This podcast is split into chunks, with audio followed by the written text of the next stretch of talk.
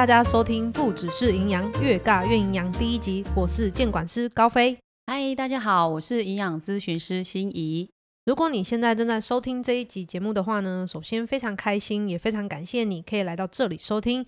那不管是在其他平台来到这里，或是不小心手滑点开也好，高飞跟心怡呢在这边致上最高的谢意。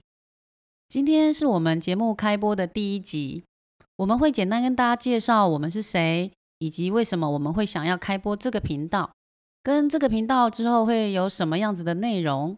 好的，那自我介绍就由我先开始喽，因为压轴要放在最后面。好，大家好，我是高飞，身高的高，王菲的菲，非常不想讲是菲律宾的菲。那我的身高呢，号称一百五，有一个非常高的绰号就是高飞。为什么要叫高飞啊？因为其实你有听过，就是很多人不是都会就是拿名字去算命嘛。哦，那算命师就会说啊，你的姓名里面可能缺水，就要多加水，或者是有缺木就要多加木嘛。那各位听众一定非常聪明，我命里就是缺身高啦。哦，好的，那就是本身是一位就是斜杠的国际健康管理师。那为什么会就是接触营养的原因呢？其实就是因为家人的关系，再加上当时自己因为工作太过操劳，简单来说就是奴性太坚强。那有多强呢？就是一个人可以跨三个部门工作，够奴性了吧？因为就是工作太过认真，然后太过负责任的关系，所以结果就导致身体的健康开始迅速的走下坡。那在因缘际会之下，就接触到了营养。没错，就是遇到了贵人，那也就是坐在我旁边的这位心仪老师。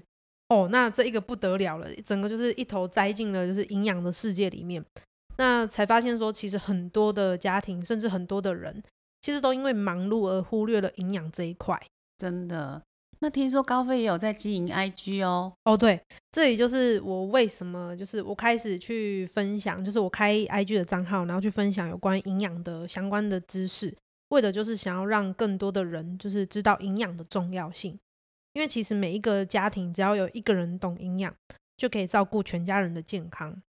那所以就是我在二零二零年一月一日，也就是今年的年初开始，我开始经营了 IG。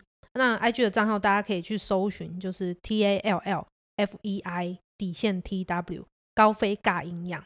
对，那。这个其实也就是为什么我想要跟心理老师来合作开这个频道的原因。好的，那讲完我的故事呢，接下来要隆重介绍，就是我坐在身旁的这位我的贵人，就是我的营养尊师。因为每个人其实都有属于自己的故事。那我每一次听到就是心仪老师的故事，我都觉得非常励志，然后也很鼓舞人心，这样就很像整个世界都充满了希望。对，那你们准备好了吗？好，那我们来掌声欢迎，就是我们的心仪老师，耶！大家好，我是心仪。好，心仪老师就是可以简单跟听众自我介绍一下嘛，就是自己是怎么接触到营养的。其实因为我自己本身是台北医学院工位毕业，所以在学校其实有修过营养，但是嗯，修完学分就还给老师了。好像大家都是这样。对。就是现在问你这个微积分，你应该也早就忘光了，因为去买菜，我们好像也不会用到，真的不需要。好，这个先不要给老师听到。那我其实是在这个工作几年之后，有一天早上起床的时候，哎，我发现我没有办法直接下床站起来，好像我去年不是去年讲错，今。昨天 才环岛回来的感觉，那样的酸痛。那去看医生，看了几间，擦了酸痛软膏，其实都没有效果。那很幸运，就有遇到一个医生，马上就帮我转诊到长庚的风湿免疫科。对，这个科蛮特别的。那总之呢，我就获得了一张重大伤病卡。这样就获得一张重大伤病卡哦。对，当时的我其实也很惶恐，可是，嗯，现在大家去长庚是不是都觉得好多洞哦，然后常常会迷路？嗯，没错，真的很容易迷路。我那时候连续看了一年多的医生，大概每一两个星期就回诊检查验发炎指数，就把这个医院感觉很像是我家的后花园哦。对，那呃，医生为什么发给我这重大伤病卡？就是因为我这个类风湿性关节炎的状况，得要一辈子看医生啊，要一辈子看医生哦。对，他就是怕我们负担不起这个医药费，所以给了这张重大伤病。那只要看这个病呢，就是只要一百块，不管在大小医院都一样，只要一百块的部分负担就可以了。对，那我那时候的症状其实。呃，时好时坏，就是所有自己的关节，全身不同的关节会有不同的发炎症状。有时候呢是手举不起来穿衣服，有时候是脚踝肿起来没办法穿鞋子。对，那每天例行性的就是两只手指，呃，手张不开，打不开来洗脸。对，那最严重的一次就是颞颌关节，嘴巴张不开，吃东西。很可怕吧？天哪，太可怕了！那在这个情况下，我其实呃这样子一路看医生一年多的时间，消炎药跟类固醇就是持续一直对，而且我觉得自己很像白老鼠，因为怎么说？像类固醇有这个副作用，我可能刚开始的时候就吃会恶心，换了另外一种又会头晕，接下来可能另外一种又心悸。就这样换来换去。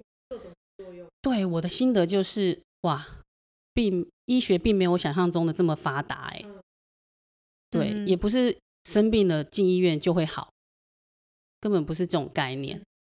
对，那我觉得也很幸运哦，我吃了一年多的药之后，接触了这个，呃，我大学的时候就修过的学分，谢明哲教授开的营养课，对。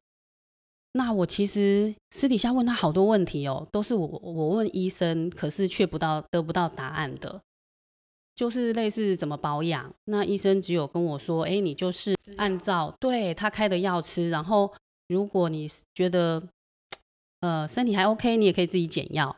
如果不舒服，你就自己再加药。哇，自己当医生就对了，我也觉得蛮神奇的。对，那在上了这营养课之后，其实。哎，我就发现可以透过营养，然后搭配一些营养食品，就可以改善我的发炎症状。嗯哼，所以现在已经没有再去看医生，你相信吗？我超过十五年没有去医院看这个病喽。哇塞！所以医生又很 shock，就是你没有再回去看他了吗？嗯。医院大概没有那么好的服务会这样追踪，也是哦。对，这就是我刚刚说，其实你懂营养跟不懂营养，其实你人生会有非常大的落差。听完心仪老师的故事啊，我发现现在的年轻人真的都好拼哦，拼到就是忘记健康的重要性。那像我自己也是，就是只是我是比较有意识的，就是身体状况有在走下坡，所以就是有开始提前做调养。但是心仪老师是一发现就已经是比较严重的阶段，那还好就是有透过学营养改善他自己的身体状况，不用再靠就是医生跟药物做治疗。那当然就是前期也是有跟医生做配合，而且我发现现在自体免疫疾病的症状越来越普及耶。对呀，就是为了要让更多人可以了解，其实最好的医院是厨房，最好的药物是食物，最好的医生是自己。